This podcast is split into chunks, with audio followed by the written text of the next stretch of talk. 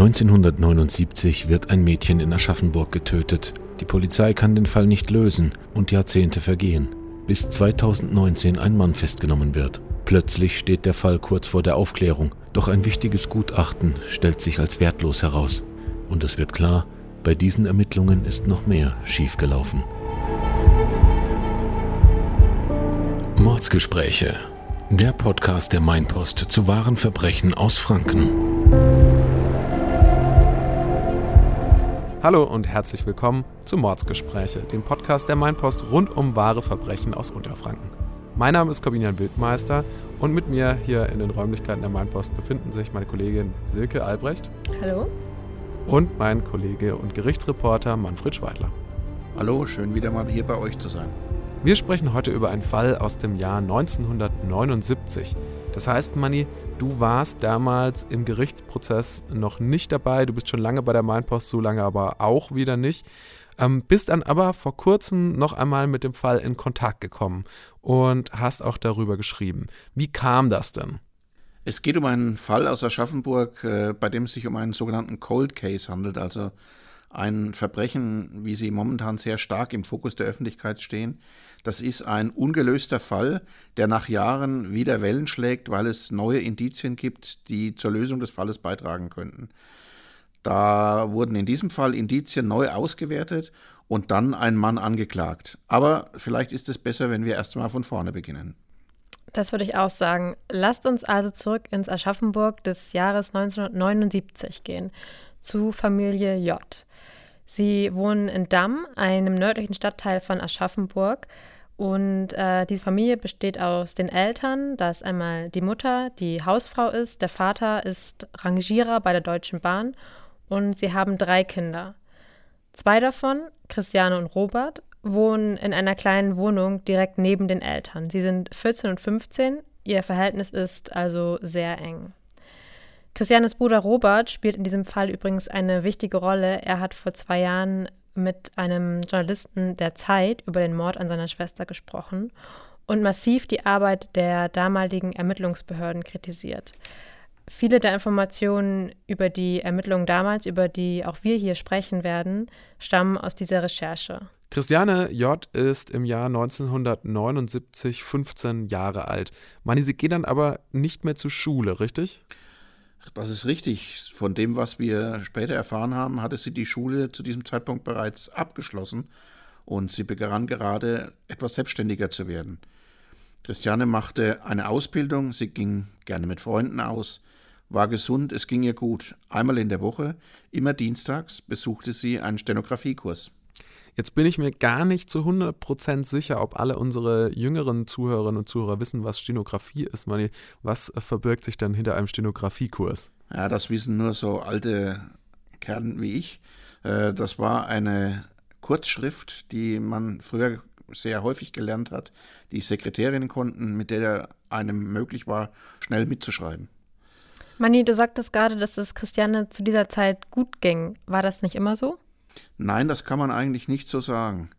Äh, gesundheitlich hatte Christiane in ihrem jungen Leben schon mehr mitgemacht als mancher Erwachsene. Sie schien teilweise regelrecht vom Pech verfolgt. Einmal versagten beispielsweise ihre Bremsen am Fahrrad, als sie mit Freunden einen Berg hinuntersauste. Und sie fuhr gegen eine Wand. Am Ende musste sie ins Krankenhaus.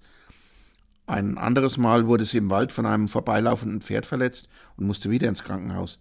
Zudem hatte sie was wir hörten, eine angegriffene Gesundheit, also Krankenhausaufenthalte und häufige Arztbesuche gehörten geradezu regelmäßig zu ihrem Leben. 1979 hatte sie das dann aber alles so mehr oder weniger überstanden. Ja, wie ihr Bruder erzählte, ging es ihr endlich gut nach diesen ganzen Strapazen. Am 18. Dezember 1979, also vor ziemlich genau 43 Jahren, an einem Dienstag ist Christiane dann wieder bei ihrem Stenografiekurs. Aber an diesem Tag ist eine Sache anders als sonst. Manni, was äh, ist denn an diesem Tag passiert? Das stellte sich dann nachher vor Gericht heraus. Normalerweise besuchte Christiane nämlich den Kurs mit zwei Freundinnen zusammen, die aber an diesem Tag nicht auftauchten. Das hieß in der Praxis, sie musste allein nach Hause laufen.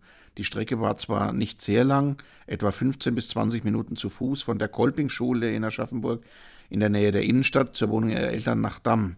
Dort ist sie dann aber nie angekommen. Leider ist das so. Christiane hätte bis spätestens 20 Uhr zu Hause sein müssen. Um Punkt 20 Uhr begann ihre Mutter dann nach ihr zu suchen. 15 Minuten später ruft der Vater die Polizei an und meldet seine Tochter als vermisst, weil er so beunruhigt ist. Und äh, schon am nächsten Tag, um die Mittagszeit, wird Christiane gefunden. Sie ist tot. Denn ein Parkaufseher findet ihren Körper am Fuß einer 15 Meter hohen Befestigungsmauer, die vom Schlossgarten in Aschaffenburg steil zum Mainufer abfällt. Der Schlossgarten in Aschaffenburg, ist der dann in der Nähe von der Schule, äh, von, der, von der Schule, wo sie ihren Stenografiekurs hatte? Ich habe die Erinnerung, dass der nicht auf ihrem direkten Weg lag. Gibt es da jetzt schon Spuren eines Verbrechens, Manny? Es ist von Anfang an klar, dass Christiane nicht über diese Brüstung gestürzt ist. Durch den Sturz wurde ihr Schädel zertrümmert, aber sie war schon tot, als sie über die Brüstung in die Tiefe geworfen oder gestoßen wurde. Oben auf dem Plateau in einem Gebüsch gibt es Zeichen eines Kampfes und eine acht Meter lange Schleifspur zur Brüstung. Christiane hat auch Dreck unter den Fingernägeln, als hätte sie sich am Boden festgekrallt. Ihr Mantel hängt blutverschmiert hoch oben in einem Ast und sie selbst ist am Unterkörper entkleidet, das Oberteil hochgeschoben worden und später bei der Obduktion wird dann eine Bissspur an ihrer rechten Brust entdeckt. Jemand hatte so fest zugebissen, dass sich seine vier unteren Schneidezähne deutlich auf der Haut abbildeten. Der Täter hat also Christiane oben im Schlossgarten in einem Gebüsch angegriffen und dort getötet und dann erst hinabgestoßen. So kann man das zusammenfassen. Und nicht nur das. Er wollte anscheinend danach völlig sicher gehen, dass sie wirklich tot ist. Denn neben ihrer Leiche wurde dann ein Kantholz gefunden, mit dem ihr Nasenbein zertrümmert wurde. Wie gehen die Ermittler denn nun weiter vor, Manni? Sie vermuten aufgrund der Spuren, dass der Täter aus Christianes Umfeld kommt, dass die beiden sich also kannten. Dafür spricht, dass er eben hundertprozentig sicher sein wollte, dass sie tot ist. Hätte sie überlebt und den Angreifer gekannt, hätte sie ihn ja direkt identifizieren können. Außerdem liegt der Schlossgarten nicht auf dem Heimweg von Christiane. Es könnte also sein, dass der Täter sie gezielt dorthin gelockt hat. Außerdem gibt es Zeugen, die zur Tatzeit ein Pärchen in der Nähe des Tatorts gesehen haben. Die beiden hätten nicht gestritten, die Situation wirkte sehr friedlich. Laut diesen Aussagen ist der Mann vorangegangen und die junge Frau ist ihm gefolgt. Ob das wirklich Christiane und ihr Mörder waren, ließ sich aber nicht feststellen. Nein, ganz sicher kann man nicht sein, aber die Vermutung lag doch nahe. Gab es denn an der Leiche von Christiane irgendwelche Spuren, Haare, DNA oder Blut zum Beispiel? Das ist ziemlich tragisch in dem Fall, denn der Parkwächter, der die Leiche gefunden hat, hatte zuerst Christianes Kleidung gefunden, hatte sie aufgesammelt, ausgeschüttet und zusammengelegt. Dabei können natürlich Spuren verloren gegangen sein. Ansonsten wurde aber Abrieb von Kleidung aus Wildleder gefunden und es wurden mit Tesafilm Abzüge von Spuren auf verschiedenen Körperstellen gemacht. Da damals die DNA-Spuren aber nicht so wie heute analysiert werden konnten, brachten diese Spuren zunächst einmal keine Erkenntnisse. Es werden dann aber trotzdem recht schnell zwei Verdächtige von der Polizei ausgemacht. Das ist richtig. Bei der Suche im Umfeld von Christiane äh, fand die Polizei zum einen Johannes R., dessen Namen wir hier geändert haben. Er ist zu dem Zeitpunkt 17 Jahre alt. Wie die Polizei auf ihn kam, lässt sich nicht mehr genau rekonstruieren. Er war Hilfsarbeiter und verstrickte sich bei ersten Vernehmungen in Widersprüche. Er habe Christiane zwar nicht gekannt, sie aber kurz vor der Tat etwa zehn Minuten lang in der Stadt beobachtet, weil er sie attraktiv fand. Markant war auch, dass Johannes A. eine Jeansweste trug, auf der die Polizei einen Blutfleck entdeckte. Er gab an, dass seine Freundin ihn gekratzt hatte und sein eigenes Blut auf diese Weste getropft wäre. Konnte man diese Spur denn irgendwie zuweisen? Wie gesagt, ein detaillierter DNA-Vergleich war nicht möglich. Aber ein Rechtsmediziner gab an, dass sich die erhobenen Befunde insgesamt damit in Einklang bringen lassen, dass an der Weste das Blut der Getöteten haftet. Damit in Einklang bringen lassen, das klingt jetzt nicht so, als wäre sich der Rechtsmediziner zu 100% sicher gewesen, dass es Christianes Blut war, das an der Jeansweste klebte. Das konnte er zu diesem Zeitpunkt auch nicht, da es damals noch kein Verfahren gab, das genau genug war, um das zu bestätigen. Sind die Polizeibeamten denn jetzt davon ausgegangen, dass Johannes R. etwas mit dem Tod von Christiane zu tun hatte? Das würde man jetzt zunächst mal denken, aber nachdem er ein Alibi vorweisen kann, lassen sie schnell wieder von ihm ab. Und das, obwohl das Alibi recht schwach und später geradezu fast unglaubwürdig geworden ist. Was genau meinst du damit? Sein Vater und Bruder hatten angegeben, dass Johannes R. zwischen 19.40 und 20.15 Uhr zu Hause war. Das ist aber zum einen kein starkes Alibi, weil es von der Familie kommt, die natürlich eher dazu neigt, den Verdächtigen zu entlasten und zu schützen.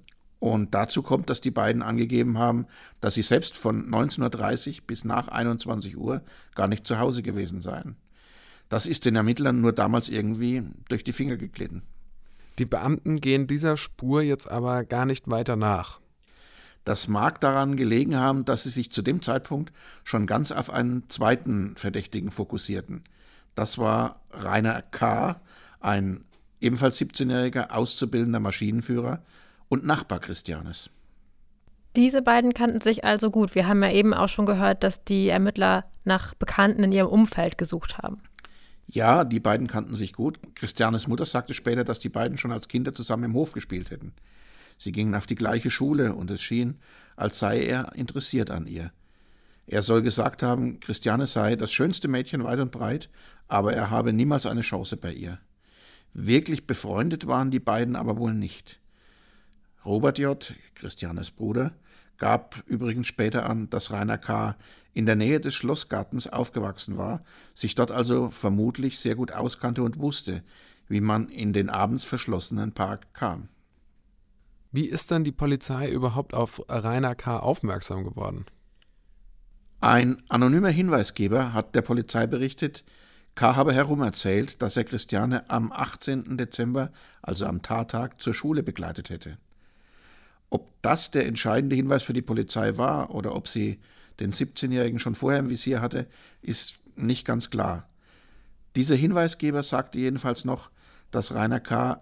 sexuell abartig sei und zum Beispiel Spitzenunterwäsche trage und auch schon einmal ein Mädchen gewürgt habe. War er wegen diesem mutmaßlichen Angriff auf ein Mädchen schon mal vorbestraft oder war er überhaupt der Polizei schon aufgefallen? Er, er war zwar vorbestraft, aber nicht wegen dieser Sache, sondern wegen Diebstahls. Tatsächlich zeigte Rainer K.s Ex-Freundin ihn kurze Zeit nach dem Mord an Christiane aber wegen versuchter Vergewaltigung an.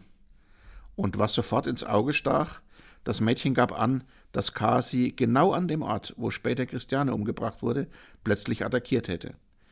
Er habe sie gewürgt und sei dabei sexuell erregt gewesen. Sie konnte sich aber aus seinem Griff befreien. Eine weitere Zeugenaussage belastete K. zusätzlich. Ein Freund, will mit ihm kurz nach der Tat am Tatort gewesen sein und er beschreibt, wie Rainer K. dort sehr aufgeregt und nervös gewesen sei und gesagt habe, er sei mit Christiane befreundet gewesen, die an dieser Stelle zu Tode kam. Wird dieser Rainer K. dann auch von der Polizei vernommen, Manni? Ja, aber da kommt erst einmal nicht viel dabei heraus. Die Polizei sucht dann in der Wohnung seiner Eltern nach, die Beamten schauen unter anderem nach einem Wildlederkleidungsstück, nachdem sich ja am Tatort Spuren von Wildleder gefunden hatten. Und finden Sie irgendwas? Sie finden nichts Verdächtiges. Was die Ermittler zu diesem Zeitpunkt übersehen, ist etwas weiteres Entscheidendes. Rainer K. hatte damals eine eigene kleine Wohnung, die nie durchsucht wird. Außerdem hatte auch Rainer K. ein Alibi und das ist auf den ersten Blick viel besser als das von Johannes R. Wie sah das aus? Ausgerechnet ein Polizist, der ihn von früheren Ermittlungen kannte, will ihn nämlich zur Tatzeit in der Innenstadt gesehen haben. Die Beamten kommen damit dann auch nicht weiter und 1981 werden die Ermittlungen in dem Mordfall ergebnislos eingestellt. Dann lasst uns noch einmal kurz zusammenfassen. Es gibt jetzt an der Stelle zwei Verdächtige.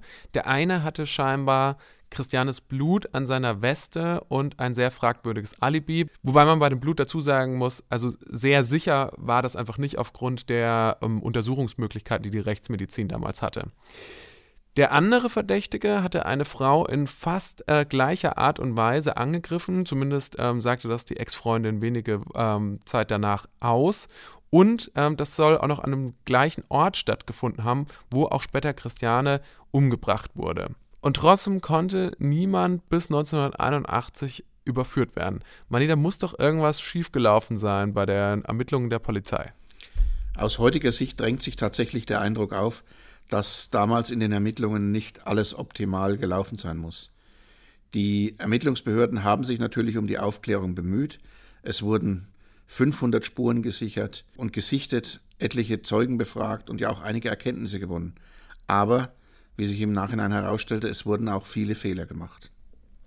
Auf diese Fehler werden wir jetzt auch noch mal etwas genauer eingehen, denn die Ermittlungen wurden 1981 zwar eingestellt, aber der Fall ist damit noch nicht abgeschlossen. Diese Details aus den Ermittlungen, über die wir jetzt gerade gesprochen haben, die wir gehört haben, waren der Öffentlichkeit zu diesem Zeitpunkt natürlich nicht bekannt. Es gab ja nicht mal einen Prozess, in dem die Ermittlungsbehörden Indizien offengelegt haben. Nicht einmal die Familie von Christiane wusste mehr als das, was in der Zeitung stand. Christianes Bruder Robert, den wir ja schon einige Male erwähnt haben, den hat der ungeklärte Mord an seiner Schwester aber nicht losgelassen. 2001, also ungefähr 20 Jahre nach dem Mord, beantragt er zum ersten Mal Akteneinsicht. Und selbst als er nur oberflächlich die Akten im Büro seines Anwalts durchsieht, fallen ihm Ungereimtheiten auf. Genau.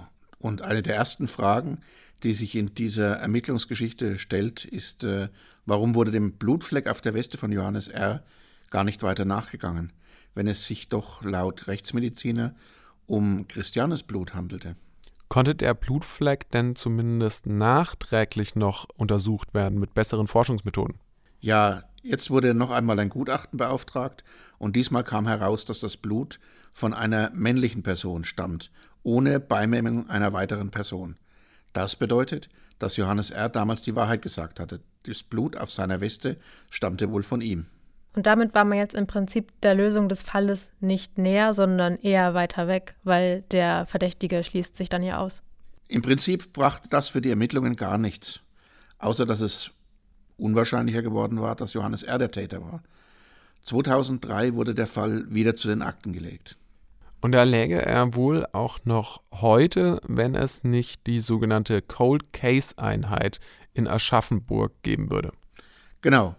Diese Einheit ist tatsächlich etwas Besonderes, denn dass immer wieder Cold Cases, also ungelöste Fälle aus der Vergangenheit, auf neue Ermittlungsansätze überprüft werden, ist eigentlich nichts Ungewöhnliches.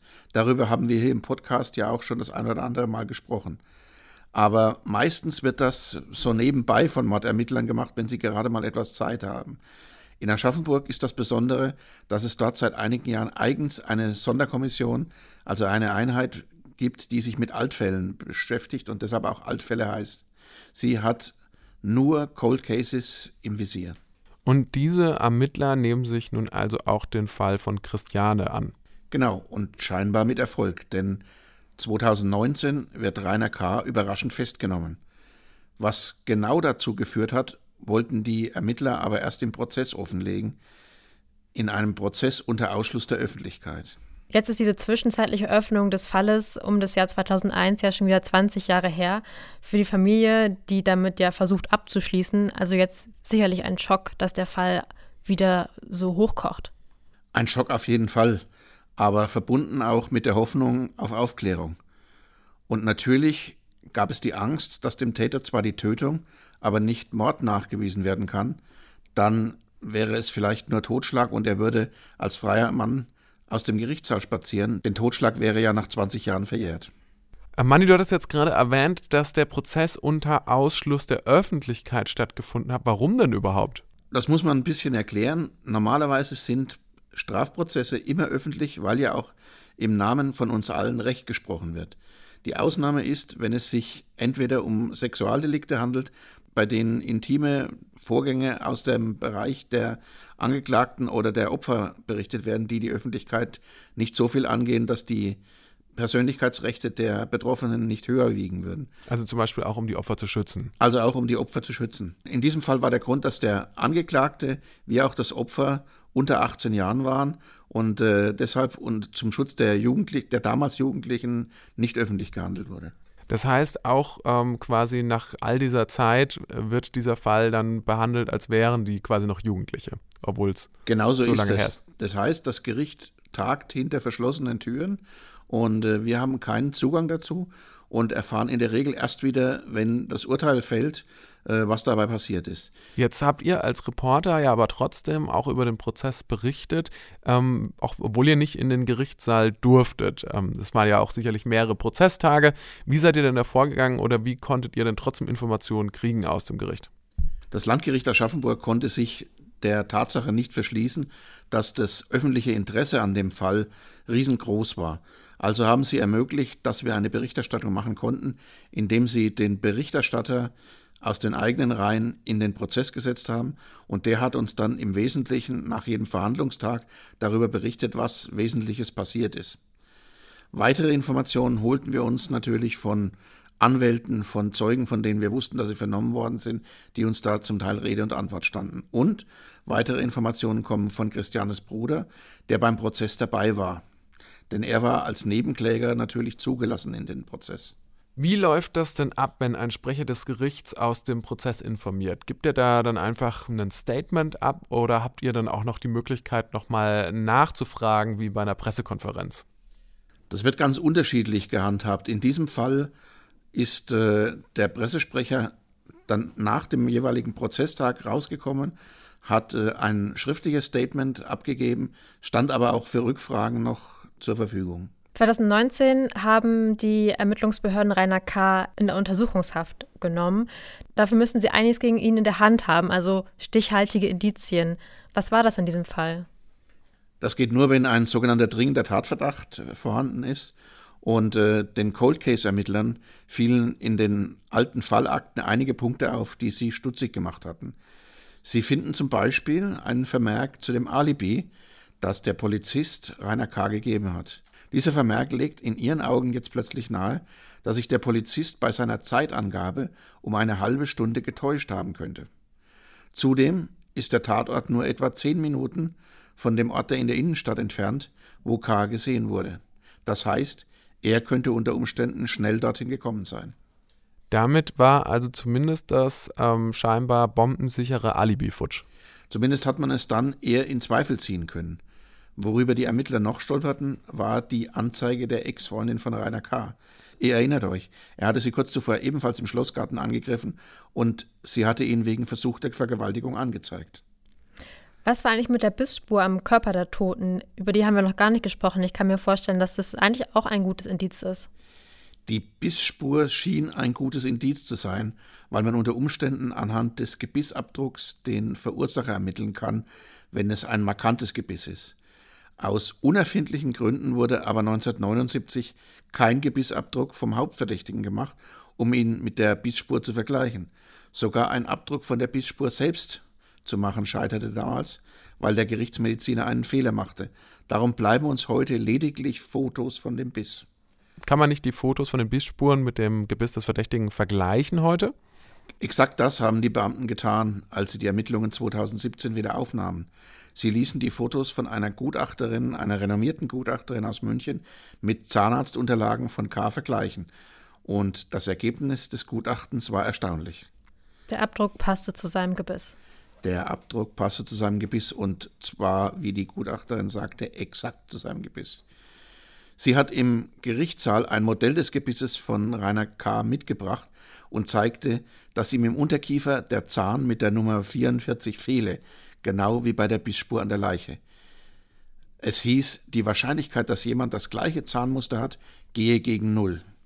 Das würde doch jetzt heißen, der Mann ist überführt. Das klingt so wie ein Fingerabdruck oder eine sichere DNA-Spur und das dachten sich die Ermittler in dem Moment, in dem sie das Gutachten vorliegen hatten, wohl auch. Aber es kommt anders. Die Zahnmedizinerin spricht in ihrem Gutachten von einer genetischen Nichtanlage des Zahns Nummer 44, der muss also Rainer K. schon in der Kindheit gefehlt haben. Das hat er aber nicht. Das geht aus seiner zahnärztlichen Patientenakte aus den 70er Jahren hervor. Das heißt, der Zahn hat ihm nicht schon immer gefehlt, was ja eigentlich der Fall sein müsste, wenn es genetisch angelegt ist. Und demnach lag das Gutachten in diesem Punkt falsch. Ja, das Gutachten aus München wird dadurch völlig wertlos. Trotzdem fehlt Rainer K. heute der Zahn. Wann er ihn verloren hat und ob das noch vor der Tat war, wissen wir nicht. Die Zweifel wachsen und die Kammer muss nun ein zweites zahnmedizinisches Gutachten von einem anderen Sachverständigen einholen. Der aber kommt zu einem ganz anderen Ergebnis. Er kann weder bestätigen noch ausschließen, dass das Gebiss von Rainer K. mit der Bissspur an Christianes Leiche übereinstimmt. Wie kann es denn überhaupt sein, dass diese Gutachten so unterschiedlich ausfallen? Das bleibt uns bis heute ein Rätsel. Die Gutachterin hat mit großer Sicherheit auf ihrem Ergebnis beharrt. Die Fakten belegten einfach nicht das, was sie damit ausdrücken wollte. Der zweite Gutachter sagte dann, es wäre deutlich mehr als die in der Bissspur erkennbare Zahnabbildung erforderlich gewesen, um eine sichere Aussage darüber treffen zu können, wer diese Bissspur verursacht hat. Er sagte außerdem, dass die auf dem Foto abgebildete Bissspur zu leicht wäre, um irgendwelche Aussagen darüber treffen zu können. Mani, was bedeutet dieses neue Gutachten denn jetzt für den Prozess? Die Cold Case-Ermittler hatten doch auch noch andere Spuren in den alten Unterlagen gefunden. Sie hatten weitere Indizien gefunden, aber keine Beweise, mit denen sich der Täter überführen ließ. Die Indizien wurden im Urteil zum Teil ja auch entkräftet. Wir haben beispielsweise gehört, dass Rainer K. am Tag nach der Tat am Tatort gewesen sei und nervös gewirkt habe. Das Gericht begründete dieses nervöse Verhalten damit, dass der junge Mann wohl einfach Angst in der Dunkelheit gehabt habe. Die Aussage scheint ein wenig weltfremd zu sein. Rainer K. war ja schon 17 und nicht gerade ein Unschuldslamm. Er war zu dem Zeitpunkt immerhin schon vorbestraft. Dann klingt es etwas schwer zu glauben, dass er ausgerechnet Angst im Dunkeln gehabt haben soll. Das ist absolut richtig. Und es schien so, dass das Gericht äh, alles, was es vorher belastend bewertet hatte, nun plötzlich äh, zugunsten des Angeklagten auslegte. Nachdem dieses zahnmedizinische Gutachten als äh, stichhaltiges Indiz weggefallen ist. Das gab den Ausschlag, richtig. Manni, wie endete denn nun dieser Prozess? So schlimm, wie man es sich im Fall der Familie von Christiane nur vorstellen kann. Der Prozess endete 2020 mit einem Freispruch für Rainer K., der Mord an Christiane konnte ihm nicht nachgewiesen werden und bleibt damit ungeklärt. Ja, also es muss natürlich wirklich schlimm sein für die Familie, dass es nun weiterhin keine Klarheit gibt, was äh, mit Christiane passiert ist. Ähm, die Familie hatte bestimmt die Hoffnung, dass der Mörder endlich gefasst wird und ja, jetzt stehen im Prinzip ähm, sie und ähm, die Ermittler auch wieder ganz am Anfang. Also ich kann mir vorstellen, dass die Angehörigen von Christiane nach dem Prozess noch frustrierter waren als vor dem Prozess, weil viele Indizien, die auf Rainer K. als Täter deuteten, von denen sie vorher gar nicht in dem Ausmaß gewusst haben, kamen jetzt heraus und äh, trotzdem konnte er nicht überführt werden. Robert J. sagte später auch, dass er besser mit der Sache hätte leben können, wenn das fehlerhafte Gutachten und damit die Anklage niemals an die Öffentlichkeit gekommen wäre. Das ist eine Enttäuschung, die man wohl gut nachvollziehen kann. Es war auch so, dass die jüngere Schwester von Christiane an dem Prozess als Nebenklägerin teilnahm und die Familie somit das erste Mal uneingeschränkten Zugang zu den Fallakten hatte. Zu Hunderten von Seiten an Untersuchungsberichten, zu Fotos, zu Vernehmungsprotokollen und so weiter. Dabei wurde auch klar, dass bei den Ermittlungen noch mehr schiefgelaufen ist, als wir bisher schon gehört haben. Was ist denn noch schiefgelaufen? Da gab es beispielsweise dieses Stück Kantholz, das bei der Leiche gefunden wurde. Daran wurde die DNA von neun Männern gefunden. Acht konnten identifiziert werden. Es waren die acht Polizisten, die 1979 am Tatort waren und scheinbar dieses Stück Holz ohne jede Schutzhandschuhe herumgereicht haben. Heute wäre das wahrscheinlich undenkbar, dass in so einer Situation keine Schutzhandschuhe getragen werden. Was ist denn eigentlich mit ähm, Christianes Kleidung passiert? Wir hatten vorhin davon gehört, dass sie auch ähm, eingesammelt und zusammengelegt wurde. Ähm, die hätte man doch sicherlich auch später nochmal auf DNA-Spuren untersuchen können. Bei allem, was bei diesen Ermittlungen schiefgegangen ist, gibt es eine Sache, die für Erfolg oder Misserfolg der Ermittlungen extrem wichtig war. Das war ein verschwundener Karton voller Asservate, also Dinge, die am Tatort gesichert worden waren. Als die Cold Case-Ermittler den Fall wieder aufnahmen, konnten sie nur noch zwei von drei Kartons mit Asservaten finden. Der dritte, in dem Christianes Kleidung, ihre Unterwäsche, die Tesafilmabzüge von Spuren auf Haut und Händen, Fingernägel und blutige Kopfhaare waren, also ganz entscheidende Dinge, ist bis heute nicht wieder aufgetaucht. Wie kann es denn sein, dass so wichtige Beweisstücke einfach verloren gehen? Manni, kommt das häufiger vor? Leider ist es nicht allzu selten. Die Beweismittel werden in Kellern gelagert, manchmal über Jahre hinweg. Und dann braucht irgendjemand vielleicht diesen Platz im Keller und räumt die alten Kartons, denen ja keine Bedeutung zumisst, einfach weg. Und dann sind sie verschwunden. Das hatten wir schon in mehr als einem Fall. Es könnte also tatsächlich sein, dass der einzige verbliebene Schlüssel zur Lösung dieses Falls in diesem verschollenen Karton liegt. Das kann sein, muss aber nicht. Denkt daran, dass ein Mord nachgewiesen werden muss, um jemanden hinter Gitter zu bringen. Es reicht nicht zu wissen, wer Christiane getötet hat. Es müssten gewisse Mordmerkmale nachgewiesen werden. Weil die Tat schon so lange zurückliegt. Richtig? Nur Mord verjährt ja nicht. Richtig. Könnte es denn sein, dass die verschwundene Kiste mit Christianes Sachen noch irgendwo ist?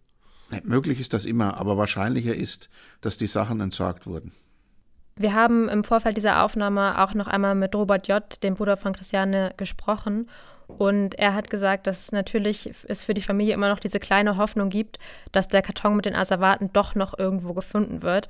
Also falls es da draußen noch irgendwelche Polizeidienststellen gibt, die ihre Keller noch nicht durchsucht haben, dieser Karton könnte auch überall außerhalb von Aschaffenburg hintransportiert worden sein. Also vielleicht wird er doch noch gefunden.